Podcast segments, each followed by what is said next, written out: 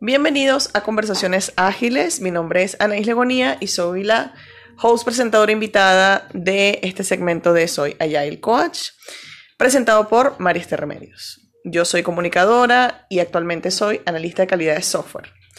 Y quisimos hacer esta dinámica distinta, como más fluida, a nivel de conversatorio. Yo en particular tengo unas dudas bastante, considero que son básicas eh, y válidas dentro de lo que es el agilismo. Y para eso, pues, está aquí María Esther, que es especialista en la parte de integración de metodologías ágiles para las empresas y actualmente, pues, desempeña un rol como Agile Coach dentro de esta gran empresa de renombre. Entonces, bueno, Marister, quiero comenzar preguntándote algo básico. Y a mí me gustaría saber por qué es tendencia en el mundo actual esto de ser ágil. Oye, gracias Anaís por esa pregunta.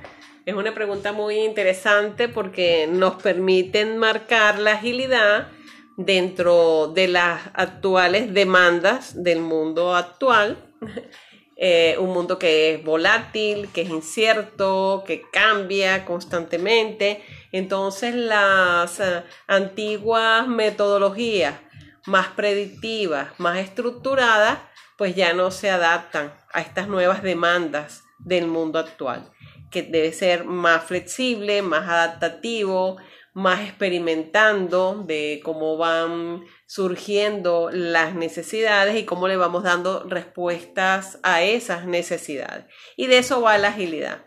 La agilidad es, digamos, una filosofía de trabajo donde valores como la adaptabilidad, la flexibilidad, em, dar respuesta a, esa, a ese mundo cambiante es lo que nos demanda el mercado ser más ágiles, más rápidos y más adaptativos.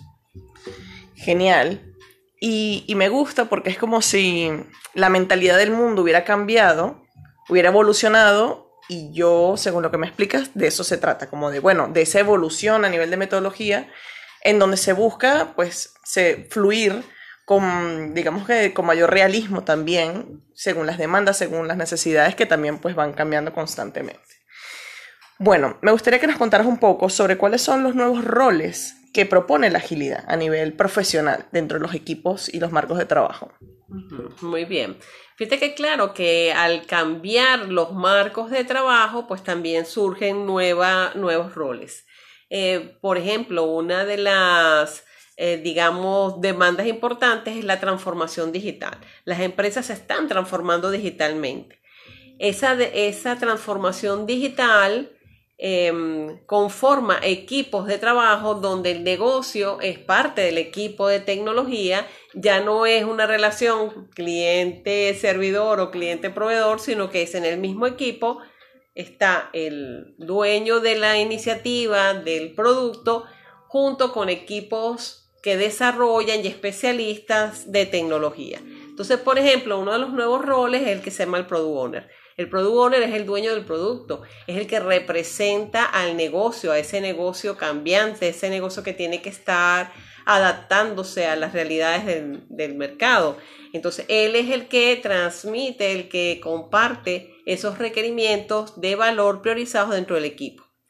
Otro rol importante es el que llaman dentro del marco Scrum el Scrum Master.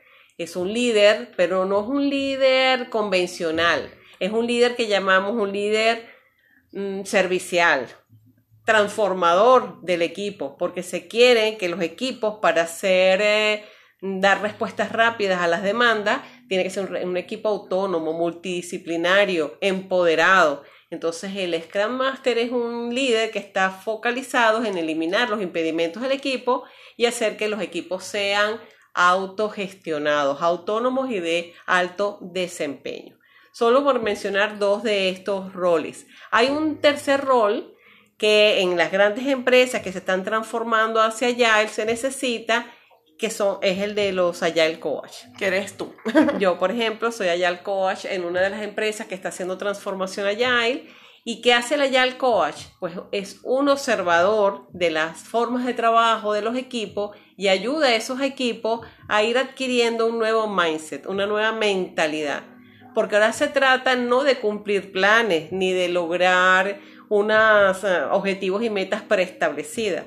Se trata de adaptar constantemente el software, por ejemplo, o la tecnología que se está desarrollando a las exigencias cambiantes del mercado. Entonces cambia un poco, digamos, o bastante, cambia un poco el foco, el foco hacia dónde está el valor. O sea, más que cumplir el plan, yo quiero entregar valor, entregar valor en forma frecuente, en forma periódica, ser predecible con mi equipo de trabajo.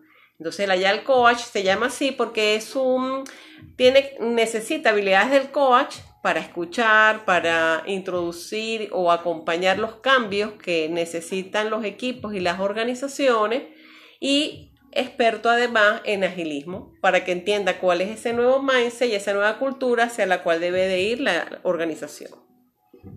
Genial. Bueno, y uniendo un poco esta última pregunta que te hice sobre los nuevos roles, me gustaría saber cómo puedo comenzar o cómo las personas pueden comenzar a transformar sus perfiles profesionales hacia estos nuevos roles que nos comentas y que requiere pues los, eh, esta metodología ágil. Bueno, fíjate que mm, eh, es una tendencia tan marcada lo del agilismo que ya las universidades tienen profesiones y eh, estudios tanto de actualización profesional como de, posgrado en materia de agilidad. Eh, grandes empresas también hacen certificaciones que preparan al profesional para empezar a, desarrollar su rol desde el conocimiento y desde un mindset adecuado. Una de las primeras cosas que debe hacer cualquier profesional es informarse, estudiar y conocer de qué se trata el agilismo. El agilismo proviene de cumplir los valores y principios del manifiesto Agile. Bueno, ¿qué es el manifiesto Agile? ¿Cuáles son esos valores? ¿Cuáles son esos principios? ¿Cómo se ponen en la práctica? En muchas organizaciones los equipos comienzan a aprender prácticas ágiles, pero llevar a cabo una práctica ágil no es suficiente. Ser ágil va más de un cambio de mentalidad, entonces es un poco más complejo que solamente, por ejemplo, hacer retrospectivas en un equipo de trabajo o hacer planificaciones periódicas. También trata de, por ejemplo, asumir el, experimento o el error como parte del aprendizaje y de la mejora continua.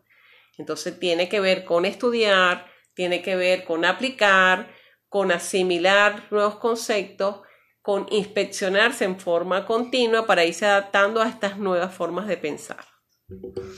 Muchísimas gracias, Marester. Me encantaron estas preguntas iniciales. Creo que es un buen inicio, un buen arranque, va, da bastante contexto de, lo que queremos ver y de lo que queremos aprender cada día más sobre la agilidad. Espero ustedes hayan disfrutado de esta conversación ágil y les haya gustado este nuevo formato. Sería genial que nos dieran feedback al respecto y a ver si les gusta, si les parece mejor, pues qué sugerencias tienen. Y nos vemos en la próxima conversación Hasta luego.